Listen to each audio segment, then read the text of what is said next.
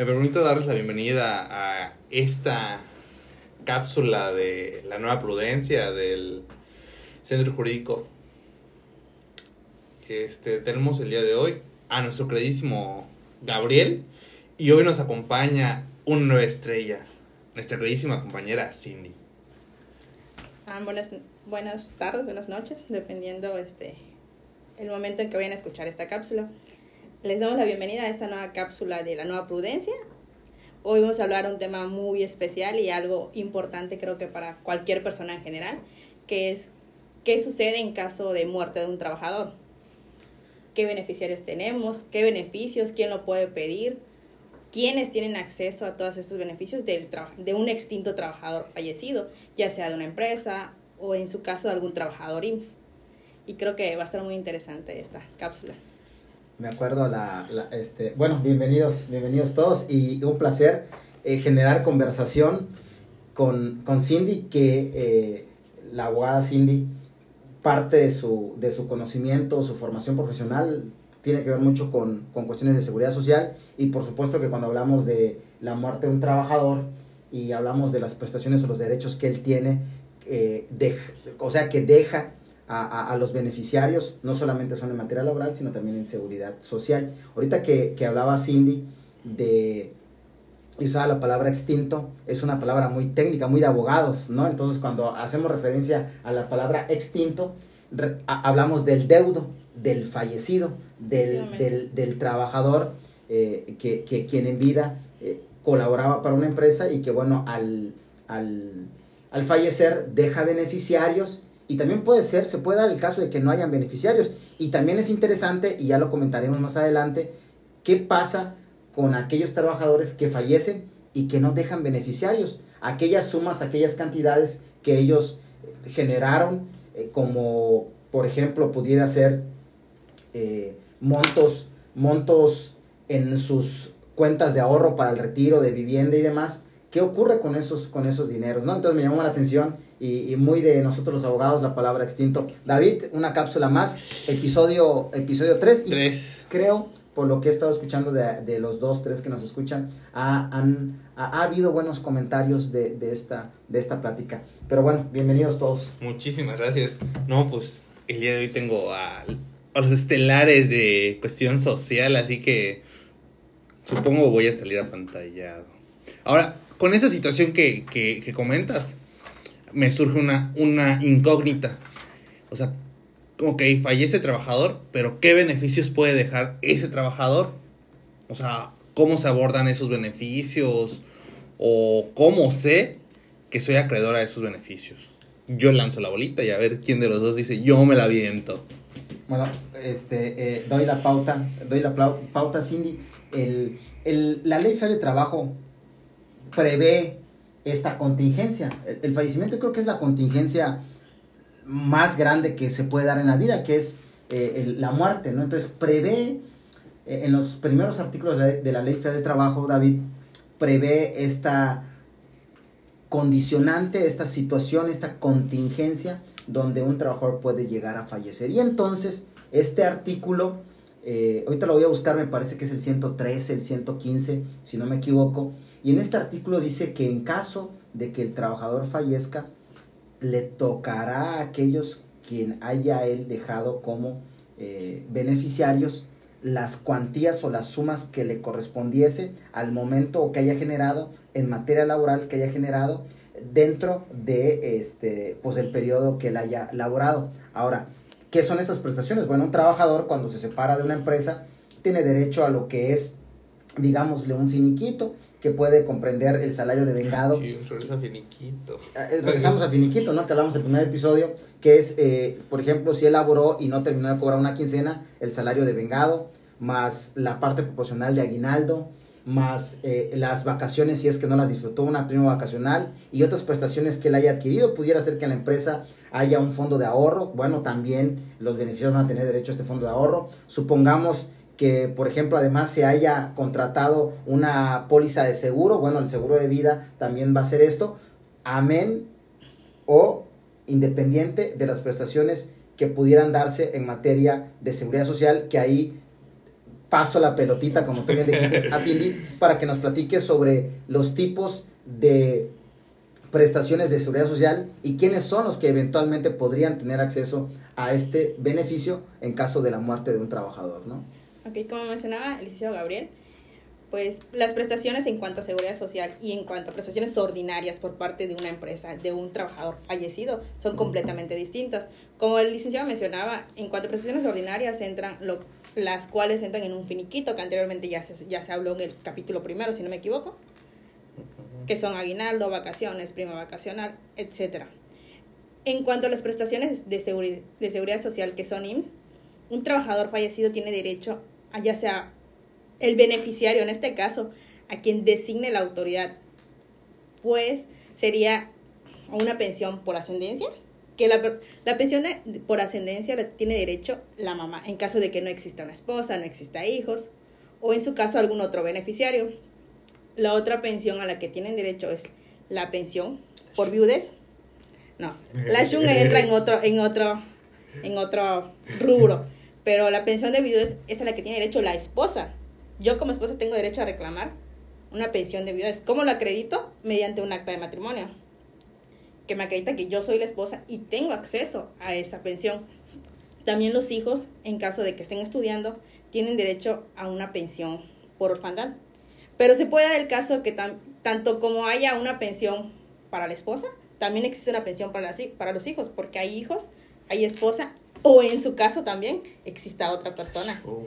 con la que tuvo hijos como dices, le puedes, le puedes denominar Shum. Contexto, estamos en Península de Yucatán y Shum nos referimos a concubina, concubino. Aquella concubina con la que procreó hijos. No puede haber concubina si hay, si hay este, si hay un vínculo jurídico matrimonial, es decir, si hay un acta matrimonial, no puede haber. no puede haber Estaba queriendo amortiguar la palabra amante, pero la realidad es que Shum es amante.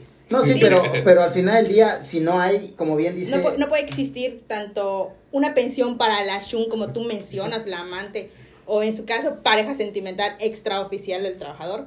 No le puedes otorgar una pensión a ella porque en su caso existe una esposa y ella es la que tiene todos los beneficios como la pensión por viudez. Entonces, ahí únicamente se le podría asignar esa pensión al hijo que procreó con cierta persona tanto como los hijos que procreó con su esposa y la pensión que le corresponde a la esposa por viudez. Cindy, para el caso de los hijos, ¿cuáles son los, cuáles son los supuestos en los que un hijo pudiese eventualmente reclamar una pensión por orfandad?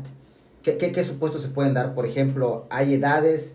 Eh, ¿Qué pasa con aquellos en el que, por ejemplo, el extinto, como lo hablábamos al, al, al fallecido, el, él tiene un hijo que es mucho mayor de edad, no labora, pero por ejemplo tiene una, una, este, una condición de un síndrome de Down, una enfermedad en donde hay una declaración de un estado de interdicción, por ejemplo. Eh, creo que en, en, esos casos, cuando son personas con especiales, con alguna discapacidad, y, y están denominadas con algunas de, ¿cómo le llaman esto? Con un diagnóstico médico, pues no se les puede quitar esa pensión, ellos tienen derecho a acceder a esa pensión. Sí, es correcto. Como bien dice Cindy, lo que ocurre en estos casos, los tres supuestos con estos, con estos hijos es, a ver, de, desde, la, desde cualquier edad hasta los 18 años, no necesitan más que acreditar ser hijos y esto lo van a acreditar con un acta de nacimiento. Después de esta edad hasta una determinada edad, que luego por ahí hay criterios eh, eh, que pudiésemos discutir, mientras el hijo esté estudiando y esté acreditando conocimientos o esté acreditando estar en una, en una institución académica, él puede disfrutar esa pensión. Pero si pasa después de esos 25 años o más y efectivamente, como bien dice la abogada, el, hijo resulta que está en un estado de interdicción, hablamos de un síndrome de Down o alguna, alguna discapacidad motriz o demás, tendrá que primero ir ante un juez de lo familiar para que se le determine que él tiene cierta condición, ya con el diagnóstico, entonces él puede seguir cubriendo esos beneficios de un, acceso a una pensión por orfandad. Ok, hace rato también mencionabas, este, y doy la pauta, David, de ella de una pensión de ascendencia, ¿no? Y, y, a veces no nos queda claro el tema de la, no nos queda claro el tema de la ascendencia. ascendencia. Ok, la pensión por ascendencia es aquella a la que tiene derecho la mamá del trabajador ¿En qué caso se da? Se da cuando no existe una esposa, no existe una cónyuge o en su caso tampoco procreó hijos ni dentro de un matrimonio ni fuera de un matrimonio. en el caso que, en el supuesto de que la mamá aún esté con vida, o no solamente su mamá, sino también su papá, él aún se encuentre con vida y el trabajador, en este caso, persona fallecida, no tenga ni esposa, ni hijos, cónyuge, ella tiene derecho a una pensión por ascendencia.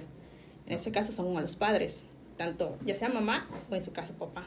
Ok, entonces al final es que dejar el beneficiario y que él pueda como que seguir gozando de ciertos privilegios que el extinto o morido fallecido le provee, o sea, le provee de un, un sustento para que siga subsistiendo a raíz del trabajo que él ya generó.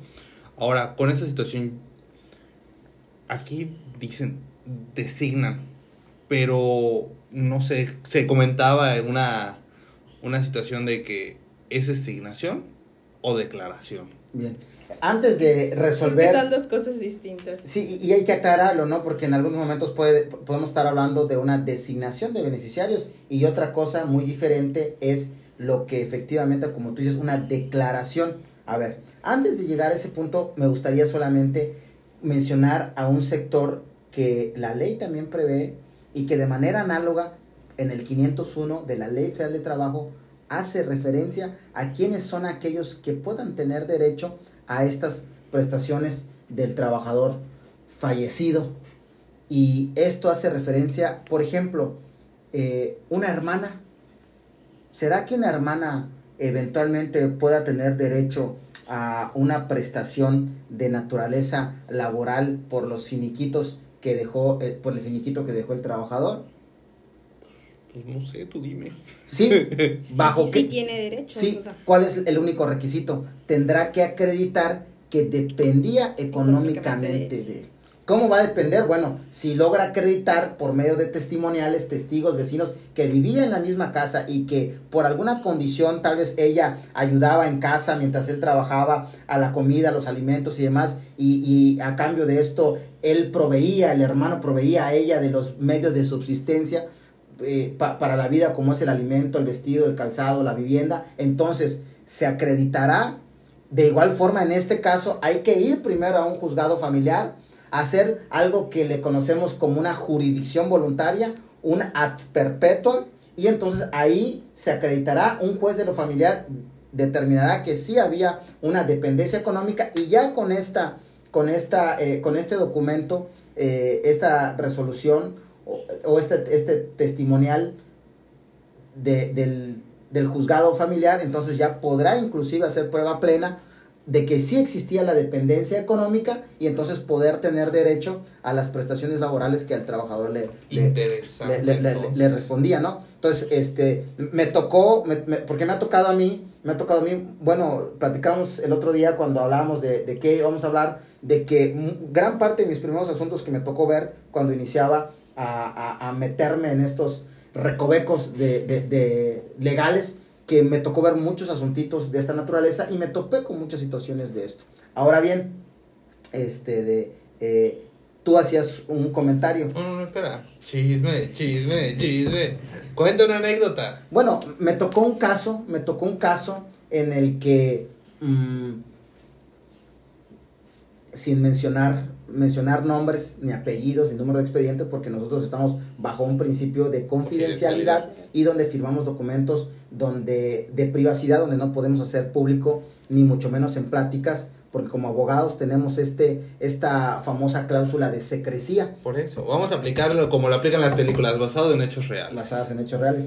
Todo lo que diga acá puede ser ficción, y puede... Nada está sustentado en la realidad, solo está basado en hechos reales. Bueno, me, tocó un caso donde, donde efectivamente eh, varias hermanas no se casaron, vivían juntas en la misma casa, vivían con su mamá y entonces eh, una de las hermanas que estaba en una mejor condición y una posición económica muy interesante, con un muy buen empleo, fallece y entra, entra el, entramos el, nos buscan, les damos el acompañamiento para reclamar la, este, las prestaciones. Tuvimos que ir primero con un juez de lo familiar y nos entrampamos un poco ahí en el, nos entrampamos un poco ahí en el, en el juzgado familiar porque al momento que hace la investigación la jueza de lo familiar, bueno, juzgado, no la jueza como tal directamente, advertían que efectivamente habían ciertas comodidades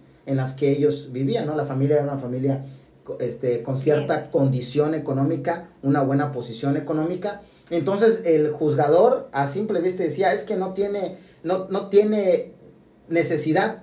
A ver, eso no quita, no tiene nada que ver con el que yo esté en una... A ti lo que te toca es acreditar que efectivamente yo esté en una posición de beneficiaria. Aquí había una dualidad, porque primero estaba la pensión de ascendencia, porque como bien a la, mamá, y entonces dice, bueno, vi un muy buen carro, dice, eh, cuando fui a hacer la investigación, vi un muy buen carro aparcado afuera. Le pregunté a la señora y dice, sí, es mío el carro, y entonces pues dice, ah, bueno, tienes un carro, no tienes necesidad. A ver, usted lo que tenía que... Si, no era si tenía necesidad, sino si tenía si había el derecho. No, si había una dependencia económica. Es correcto. exactamente si tenía derechos. Es correcto. Y luego también con la, con la hermana hace una, hace una analogía.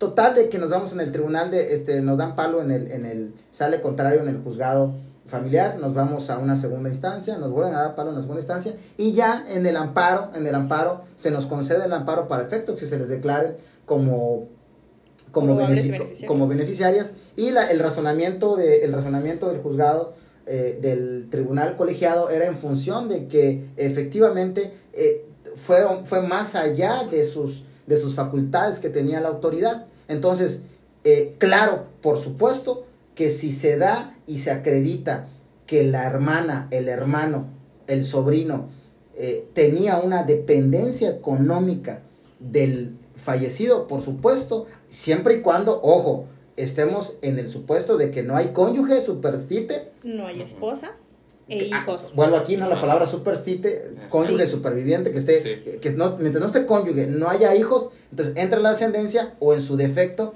entrarán algún beneficiario. Y, este, y, te leo el artículo que te, que te mencionaba, el 115, que, lo, que dice, los beneficiarios del trabajador fallecido tendrán derecho a percibir las prestaciones e indemnizaciones pendientes de cubrirse, ejercitarán las acciones y continuarán los juicios sin necesidad de juicio sucesorio.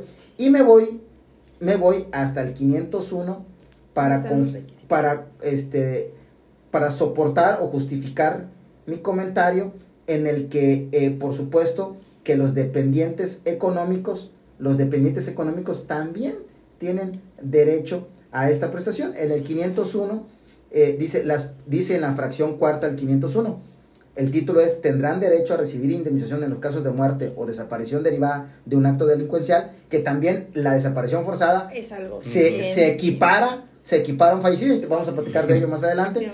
Dice, las personas que dependían económicamente del trabajador concurrirán con quienes estén contempladas en cualquiera de las hipótesis en las fracciones anteriores, debiendo acreditar, debiendo acreditar la dependencia económica. Entonces vemos que también tienen derecho, este, en orden de prelación, la cónyuge, no hay cónyuge, la concubina, los hijos por la pensión, la esposa, cónyuge o, concubina por, pensión, de, viudez. hijos en tres supuestos menores, mayores hasta una edad de estudios y posteriores, siempre y cuando haya un estado de interdicción.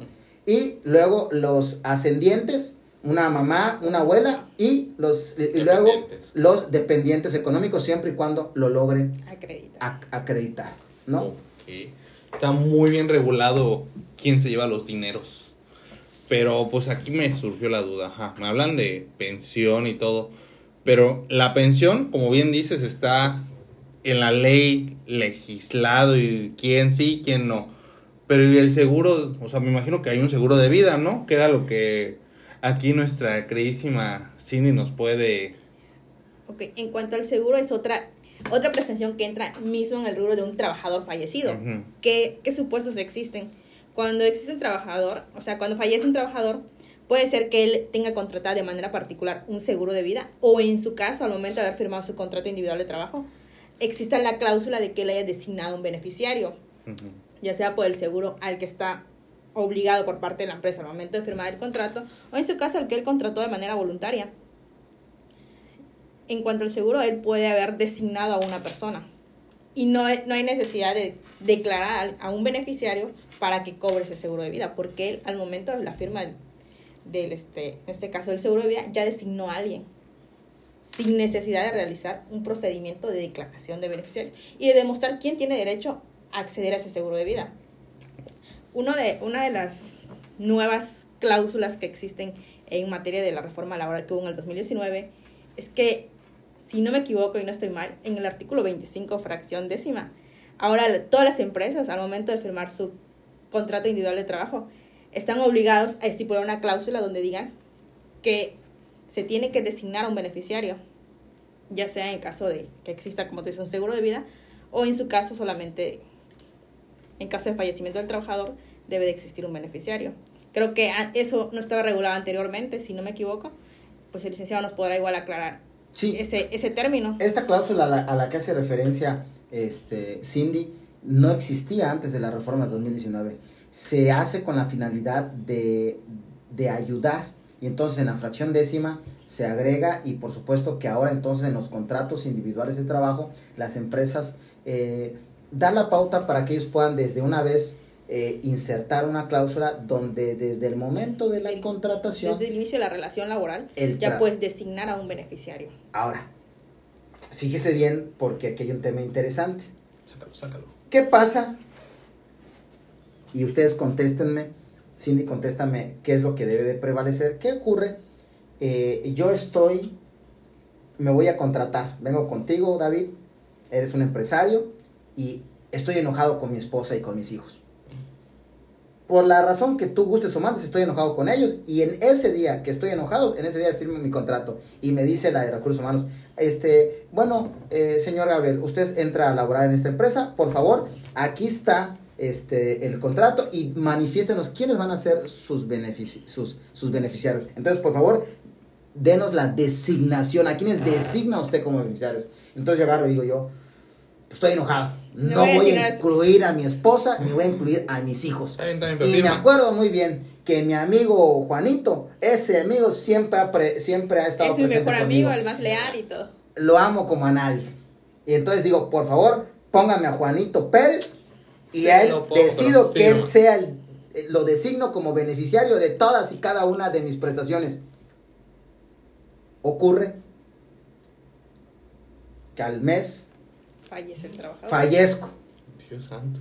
Entonces, la empresa qué va a hacer? No, pues aquí dice Pablito y entonces entreguen a Pablito los tres pesos que generó Gabriel. Entonces, tenemos por un lado una cláusula décima en un contrato individual de trabajo que donde Gabriel dejó a Pablito Pérez, o Juanito López, no me acuerdo cómo se llama mi amigo, lo dejo, lo, de, lo designo como beneficiario, pero por otro lado también tengo una normatividad que dice que la empresa debe de ir y esperar a que los beneficiarios sean declarados por la autoridad, de tal suerte que no es la empresa quien declara. La única que puede declarar beneficiarios es, una autoridad es la autoridad. Puedo designar yo, pero efectivamente, como bien decía, para otro tipo de instrumentos, como pudiera ser una póliza, ¿verdad? Pero para efectos de las prestaciones laborales, ¿qué va a prevalecer? Lo que dice el contrato individual donde yo señalé a Pablito, y con eso entonces la empresa va a decir, discúlpame, este tribunal, no sé qué estén haciendo, pero yo le voy a entregar a Pablito lo que sus proporcionales a Gabriel, porque lo designó como beneficiario. Eso creo que es un tema muy interesante y ha pasado en algunas ocasiones. Nosotros en nuestro supuesto de abogados, en algún momento le hemos recomendado a algún ayuntamiento, ayuntamiento X, no vamos a decir nombre. De Santa Villa.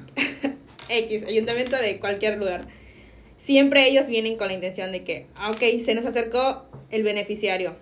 Ya fue de, este, no sé, como mencionaba el, maestro. En su contrato ya se designó una persona. Sin embargo, existe una esposa e hijos. Mm ok, ¿a quiénes le vamos a dar esas prestaciones? En mi contrato yo designé a mi mejor amigo, como mencionaba. A Juan López. Pero existen hijos, existen esposa. ¿A quién le damos ese beneficio? No se lo podemos dar exactamente a quien está designado mediante el contrato individual de trabajo, toda vez que existen hijos, tanto, una, tanto como una esposa. Entonces tienes que esperar a la designación de beneficiarios que realice la autoridad laboral. Porque yo con esta, esta designación, esta declaración que realice una, una autoridad laboral. La declaración la realiza la autoridad laboral y la designación es la que yo realizo mediante un contrato individual de trabajo que firmé con la empresa. Ok, sí, yo designé a alguien, pero la autoridad laboral designa a otros. Después, designa a mi esposa o en su caso a los hijos. ¿Quién tiene esa pensión? O sea, ¿quién, tiene, quién puede cobrar ese dinero? Tú dime. ¿Quién lo cobra? No puedes, Juan pasar, López. no puedes pasar por encima de los beneficios que tiene la esposa ni los beneficios que tienen, las, que tienen los hijos porque tiene que velar por el interés superior de los menores, tanto como la subsistencia que ellos van a tener, porque ellos dependen económicamente de, esa, de ese dinero para subsistir, toda vez que el depen, que no, no dependiente, sino quienes proporcionaban este digamos dinero, recursos para Dineros. subsistir, para subsistir, es el trabajador que ya falleció. Entonces, tú, tú mi amigo, mi mejor amigo, tú no dependías económicamente de mí, sino quienes dependían económicamente de mí es mi esposa y los hijos. Pero estabas molesto. Me dejó a mí. Aún estés molesto, tú tienes que respetar Declaración. la declaración, que hace la autoridad mata laboral. declaración mata designación. ¿Qué pasa? Supongamos que la empresa se enterca, él dice, bueno, es que aquí tengo firmado un documento donde era la voluntad de Gabriel. Y me mandó un mensaje donde estaba molesto con su esposa el día que firmó. Entonces agarro, la empresa agarra, le entrega el, el finiquito a Pablito López o a Juanito López y entonces la esposa y los hijos realizan un trámite de declaración de beneficiarios. Y son declarados beneficiarios. El tribunal hace, eh, hace el procedimiento y efectivamente fija la convocatoria, hace la investigación y efectivamente da cuenta de que había esposa y que había hijos. Y entonces condena a la empresa a realizar el pago de Pague. dichas prestaciones. Entonces, ¿qué va a pasar? Que la empresa va a pagar doble. Entonces, ¿cuál es la recomendación? Es no pagues. Esperarse hasta que exista una declaración de beneficiarios realizada por una autoridad para que ellos posteriormente puedan efectuar el pago, porque si no, como bien dice el maestro, le vas a pagar, le vas a pagar al que designó el trabajador que ya falleció y también le vas a pagar a aquellas personas que declare beneficiarios una autoridad laboral. Entonces vas a hacer un pago doble. Va a ser pago doble. Es Entonces, correcto. por ende, nosotros siempre recomendamos, no, aunque tengas un designado beneficiario, tienes que esperar a que la autoridad laboral declara un beneficiario o beneficiarios para que se les pueda cubrir esa prestación. Si no, tristemente la empresa o en su caso la institución va a pagar doble, doble recurso y eso va, se va a ver afectado a su patrimonio y monetariamente a su bolsillo. Bueno, Ay, Dios. pero la duda, Ajá. la incógnita, ¿qué ocurre con esos recursos en materia de seguridad social cuando el trabajador fallecido no había esposa, no había hijos, no había ascendientes, Espera, espera. no habían dependientes? Antes de pasar a ese tema que se me hace muy interesante y tenemos que abordarlo, necesito saber ante qué autoridad, o sea, ante qué autoridad me, me, me dirijo para llevar esta situación. Es que esto de- depende no, no exactamente de una autoridad en específica, son autoridades en materia laboral, tanto como pueden haber locales, pueden haber federales. Depende mucho a qué empresa pertenecía el trabajador. Si es un trabajador IMSS, un trabajador, trabajador Pemex, donde realiza la designación de beneficiarios ante un tribunal federal de asuntos individuales, que es el nuevo sistema de justicia laboral que se empleó en noviembre de 2020 en Campeche. Entonces, ante esa autoridad es ante las que voy a acudir para realizar el procedimiento de declaración de beneficiarios y yo pueda tener acceso a todos los beneficios que dejó el trabajador fallecido. En materia laboral, una empresa, no sé, Mm, venta de pollos, Ajá. por decir, Pollos pollitos del sureste. pollitos del sureste. Tengo que acudir ante el juzgado laboral al realizar el trámite de declaración de beneficiarios. Entonces, yo me, o sea, yo tengo los chiquitos y todo, entonces yo me dirijo a cualquiera de esas autoridades que le competen de acuerdo Sí, pero a lo que donde trabajaba el trabajador. depende de la competencia y la materia de la empresa en la que trabaja el trabajador. Sí, Pero ¿cómo lo vas a saber? O sea, Ajá, si, ¿cómo yo no, lo si sé? yo no lo sé, pues existe una Procuraduría Federal de la Defensa del Trabajo a la que tú puedes acudir y ellos te van a guiar para que tú puedas surgir tanto ir a una autoridad federal o en su caso a una autoridad en materia local.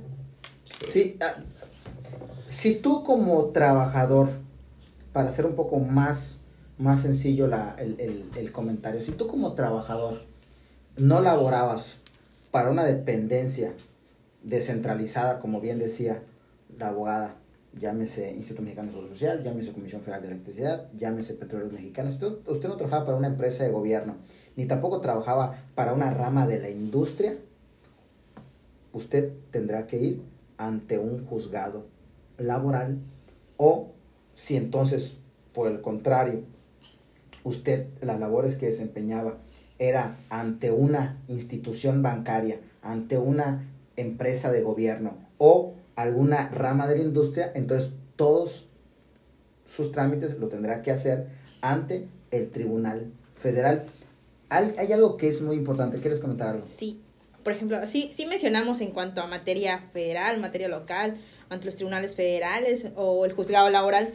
Pero ¿qué pasa si soy un trabajador del ayuntamiento? ¿Ante qué institución, ante qué autoridad laboral voy a realizar, voy a acudir a realizar ese trámite? Sí. Gabriel.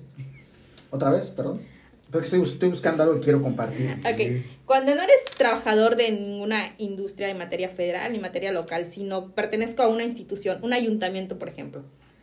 Ah, bueno. ¿Qué autoridad no es la misma? En este caso, es muy buena, es muy buena tu pregunta. En este caso, ustedes se recordarán que a partir de 2019 y ya eh, en la tercera etapa que fue hasta el, hasta el año pasado, en todo el territorio nacional ya entró la reforma laboral, por lo que en ningún en ninguna entidad federativa existen ya la figura de juntas de conciliación y arbitraje, ni locales ni federales, para nuevos procedimientos. Siguen existiendo, vamos, para aquellos asuntos que se siguen sustanciando, pero nuevos procedimientos no. Entonces, eh, acuérdense que esa reforma solamente aplicó para todos los trabajadores que entraban en el supuesto del apartado A de la Constitución, del 123 los ayuntamientos, como otros organismos, todavía siguen dependiendo del apartado B y al ser apartado B, ellos se regulan ante tribunales burocráticos, por lo que ellos todavía continuarán yendo ante los tribunales burocráticos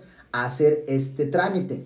El comentario que yo quería hacer y que, que ahorita voy a, voy a compartir el fundamento legal es que una de las bondades de esta reforma laboral, ustedes se acordarán, que uno de los ejes torales de esta reforma era la conciliación prejudicial, es decir, que usted no podía llegar a un juzgado sin que antes pasara por un centro local o federal de conciliación y esto era una condición sine qua non para poder llegar ante un juzgado y a un tribunal. O sea, el juzgado o el tribunal decía, a mí ni me voltees a ver si no me traes una constancia de que usted ya agotó la instancia conciliatoria. Este este procedimiento en particular, de que estamos hablando de la declaración de beneficiarios, está exceptuado de realizar este procedimiento, por lo que si tú desafortunadamente un familiar tuyo falleció, no es necesario que vayas a un centro de conciliación porque estás exceptuado y, podrás irte de manera directa y entonces se entenderá que es mucho más rápido el procedimiento.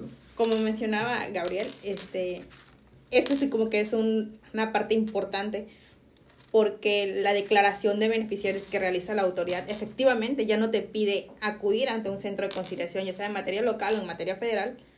Porque, ¿Por qué no nos pide? ¿Por qué está exceptuado? Se encuentra este, el fundamento legal, si no me equivoco, es el 685 ter, fracción tercera de la Ley Federal del Trabajo. Aquí lo tengo, lo leo, Cindy. 685 ter. Quedan exceptuados de agotar la instancia conciliatoria cuando se trate de conflictos inherentes a y en el segundo fracción dice designación de beneficiarios por muerte. 685 TAR de la Ley Federal del Trabajo, fracción segunda, designación de beneficiarios. Ok. ¿Por qué no tiene que acudir ante un centro de conciliación cuando se trata de una declaración de beneficiarios? En algunos casos en particular nos ha tocado en que como empresa quieren acudir a un centro de conciliación para llegar a un acuerdo con el beneficiario que designó el trabajador en su momento. Sin embargo, Tú acudes a un centro de conciliación y te van a decir que no. No podemos celebrar una conciliación porque no hay un trabajador. La conciliación se da entre el trabajador y empresa. En este caso, en la declaración de beneficiarios, no existe un trabajador toda vez que él ya está fallecido. Y no puedes llevar una conciliación con una persona que, con el beneficiario que si bien fue designado mediante un contrato individual de trabajo, aún no ha sido designado mediante una autoridad laboral. Por ende, no se puede celebrar la conciliación con una persona que aún no ha sido declarada beneficiaria. ¿No está el trabajador? Por eso es que tienes que seguir el procedimiento primeramente de una declaración de beneficiarios. Cuando yo tenga la constancia o la resolución emitida por la autoridad laboral donde se determine que yo ya fui declarado beneficiario, entonces sí puedo acudir ante un centro de conciliación para llegar a un acuerdo con la empresa. Y en este caso, si ellos acceden de manera voluntaria a efectuar el pago de las prestaciones a que tenía derecho el trabajador, que aquellas prestaciones del finiquito, como anteriormente ya se mencionó, entonces ahí sí podría acudir ante un centro de conciliación. Pero de manera directa, sin que haya sido declarado beneficiario, no se puede. Oh. Por esa razón se encuentra estrictamente estipulado que tienes que omitir ese paso de acudir a una conciliación y para que sea ese procedimiento, realizar tu procedimiento de demanda para que se, de- se declare el beneficiario y se pueda determinar quién es, ¿A quién le compete a quién le compete o tiene esos beneficios. Esos dineros? ¿Cómo ves, David? Está interesante. Está Está interesante. interesante. Aquí solo me surge una idea. ¿Y si puse mal mi nombre? ¿Qué, qué, qué, qué pasa? O sea, me estaba molesto y puse mal eh, mi nombre o el nombre de mi beneficiario. ¿Qué, qué, qué pasa? ¿Cómo se puede ya? Si ya estoy morido. Ok, pero ¿dónde lo pusiste mal? Porque hay varios supuestos. Por ejemplo, Al momento de llenar tu contrato, al momento de registrarte en la empresa, o en su caso, al momento en que te da, la empresa te da de alta ante el Instituto Mexicano del Seguro Social. mi nombre está mal. Y cuando van, descubren que, que no soy David, sino soy Daniel. Ejemplo burdo. ¿Qué, ¿qué procede? Si es ante el Instituto Mexicano del Seguro Social, quien tiene la obligación de hacer esa aclaración, ya sea que el instituto se equivocó, el patrón empresa se, equivo- se haya equivocado, y en mis documentos está bien mi nombre, en mi contrato está bien, pero al momento de hacer el registro y darme de alta ante el Instituto Mexicano del Seguro Social, ahí es donde está mal. Quien tiene la obligación de hacer esa corrección es la empresa. Tienes que acudir a la subdelegación, al área de Prestaciones. prestaciones para realizar esos cambios. Pero no solamente es acudir, sino que voy a acudir y tengo que tener las facultades y demostrar que soy el representante legal de la empresa y llevar el documento que compruebe que mi nombre correcto en vez de David era Daniel. Vayámonos a un vamos a- vayámonos al peor escenario. No termino de enten- no, ter- no, me- no termino de comprender bien el caso que tú estás poniendo, ¿no? que cuando quieran como que cobrar ese dinero o esos, esos beneficios no se puedan porque hay discrepancia en el nombre. Tal vez te refieres a cuando yo quiera acudir a, a- Tú reclamar mi pensión de, digamos, viudez. Viudez. A ver, Y llego y mi esposo eh, se llama Daniel, pero ante el Instituto Mexicano está registrado como David. Entonces, bueno, aquí aquí no aquí sí hay un ahí es es, es- Ese ejemplo burdo puede sí ser está, mu- está muy extremo, ¿no? De que Ajá, sí, David, David obviamente. Daniel, ¿no? Tu peor- ¿Cuál es tu peor escenario? Tu peor escenario va a ser que tengas que ir ante un juez de lo familiar, hagas de nueva cuenta un procedimiento que es un procedimiento totalmente de jurisdicción voluntaria, es una, una perpetua en donde tú vas a poder acreditar ante un juez con documentales, testimoniales y demás que efectivamente David y Daniel es la misma persona. Entonces un juez va a tener los elementos, va a ver que efectivamente fue un error en el contrato individual o en tu nómina, bueno, donde Hubo un error. hubo un error y entonces en este caso, en este caso, el, el juez va a emitir este, esta testimonial eh, de ad perpetuum donde va a especificar que para estos efectos Daniel y David es la misma persona y con esta, con esta eh, certificación vas a poder ante una dependencia, llámese IMSS, llámese ISTE, llámese un- un- un- una institución de las Fuerzas Armadas, bueno, donde usted vaya a tramitar su, sus, este, sus beneficios de seguridad social por una pensión de supervivencia y con esto se lo va a dar por bueno porque un juez de lo familiar ya, Ya determinó logró que era la misma determinar persona. esto, ¿no? Ahora, eh, ¿qué ocurre si la que trabajaba y la que generaba era la esposa? Buena duda. Yo, yo estoy... ¿El esposo tendrá derecho eh, a esta pensión por viudez? Pues yo abordando los temas lo estoy abordando de manera como que para ambas situaciones, ¿no? Pero muy buena duda, o sea, aquí uno asumiendo Hemos esas de- generalidades. de viuda. O sea, hemos hablado de- viuda, es pero lo- no hemos ¿Qué es tocado más el tema viudo. ¿Qué es lo más habitual, no? Es, es lo más, Sí, o es sea, lo que más, eh, lo más... Porque O uno esperaría que, por, al final de cuentas, si aplica para ella conforme a como está ahorita nuestras leyes, como vamos llevando nuestra sociedad, también debe aplicar para él. Pero eso es lo que uno, pues al menos en yo, generación de cristal, piensa. Yo no sé si aplica o no aplica. Tu pensamiento, tu, tu, tu pensamiento lógico jurídico es, es correcto. Ahora te voy a decir algo. Eh, hoy es una realidad. Por supuesto que el varón también tiene derecho bajo una perspectiva totalmente de género donde hay una equidad. Pero quiero decirte que esto es algo que se tuvo que ir, se tuvo que ir conquistando en tribunales, se tuvo que ir y llegar hasta los altos tribunales, la Suprema Corte, donde se hicieran pronunciamientos, donde efectivamente cualquier legislación de que regulara este tipo de situaciones que previera tendría que ser inaplicable. ¿Por qué tendría que ser inaplicable? Porque al hacer esto en automático ibas en contra del artículo primero constitucional que habla de un derecho progresivo y donde habla que cualquier eh, el juzgador o quien esté en, en una posición de autoridad debe inaplicar cualquier texto de cualquier legislación que tenga por objeto discriminar a una persona. En este caso, a mí me están discriminando por el Por simple ser- hecho de ser hombre, es una discriminación por género. Entonces, yo puedo ir ante un, un, un- un juzgado este, de, eh, de distrito y interponer un, un amparo, ¿verdad? Porque me están discriminando, me están negando el derecho a una pensión solo por el simple hecho de ser hombre. hombre. Y Y al- esto va en contra del primero constitucional. Pues sí, al menos en nuestros tiempos no debería de existir esas situaciones. Bueno, ahí te va, pero pues ahí te va otra. sigue dándose. Ahí te va otra, me tocó, me tocó, eh, me tocó ventilar un, un- un asunto de esto y la autoridad le niega la pensión al, al, al, al cónyuge Al en este caso al viudo. Pero en sus argumentos dice, déjate tú el hecho de que seas varón, sino que además eres varón y tienes un trabajo, entonces al tener un trabajo no tengo por qué No darte... tienes una dependencia económica. A ver, Pero Espérame. Son dos pensiones total, Ajá. son dos, o sea, son dos totalmente figuras diferentes. figuras totalmente diferentes y entonces eh, hubo una resolución. En este caso, como son cuestiones, eh, me tocó en este caso fue en el ISTE recordar, comentar que ese tipo de trámites se ventilan, la naturaleza es un poquito rara y se ventila ante el Tribunal de Justicia Administrativa.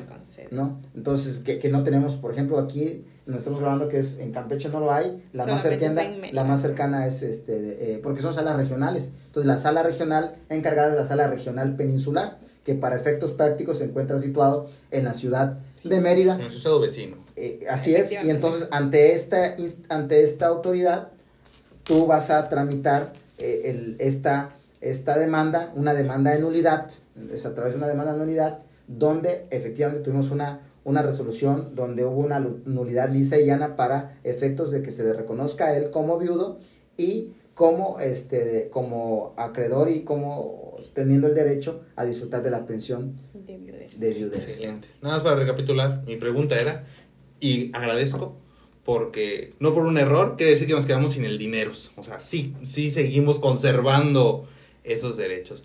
Pero bueno, se nos ha agotado el tiempo de la cápsula del día de hoy. Se nos pasa volando, yo lo sé, y les quiero agradecer a, ambos abogados muy brillantes la presencia con nosotros. Yo solamente eh, para, bueno, agradecerte a ti que, que nos permites conducir la conversación, recordar, recordar varios, varios atenuantes. ¿no? La primera atenuante que esta es una plática, es una conversación que nos sirva a nosotros para reforzar, generar oralidad y que tiene la única finalidad de poder estar, perderle, perderle el temor al, al micrófono, perderle el temor a la cámara y poder generar mejor oralidad. Esto en ningún momento constituye, constituye una asesoría personalizada, no es una clase, no es una capacitación, es una simple conversación donde como en cualquier conversación natural pudiera haber eh, errores eh, no cuidados, entonces eh, aceptamos las, las críticas, los, este, el- las, los juicios que se haga sobre ello, pero lo que sí recomendamos que para un caso en particular no tome esto como una asesoría y sí busque una, asesoría especializada. especializada. Te voy a decir por qué. nos tocó un caso, Cindy no me va a dejar mentir, donde nos tocó un caso donde ya se había pronunciado, donde ya, había, ya, ya se había iniciado, se hace mal y al final del día nos toca ver nos toca ver cómo a un beneficiario no le entregan por completo todas las prestaciones, porque desde un inicio en la demanda no se, eh, no se pidieron las todo los, lo, lo, lo, que por ley le correspondía, ¿no? Y luego nos ves corrigiendo y, y, y demás, ¿no? Entonces, la recomendación es... Eh, Acudir con un especialista, porque si no vas con alguien especialista en la materia, sí te va a hacer una la demanda para realizar el procedimiento de declaración de beneficios, pero no te va a, no va a pelear todas tus prestaciones que por ley te corresponde. Entonces, como mencionaba el licenciado, en algún momento nos tocó ver una, una, un laudo en antiguo sistema, porque ahorita son sentencias, en el que sí se condenaba, sí se ganó la declaración de beneficiarios, pero no todas las prestaciones. Y tú decías, ok, pero si sí fui declarada beneficiaria, pero ¿qué crees? No pediste todas las prestaciones y aunque estés declarada beneficiaria, no iniciases el procedimiento de manera correcta y aunque tuvieras derecho a una indemnización por este caso, digamos por muerte porque el trabajador falleció laborando dentro de la empresa. O sea, sí pediste su aguinaldo, prima vacacional, pero no pediste la indemnización. Entonces, aunque tú tuvieras derecho por no haberlo pedido, en el lado no está condenado.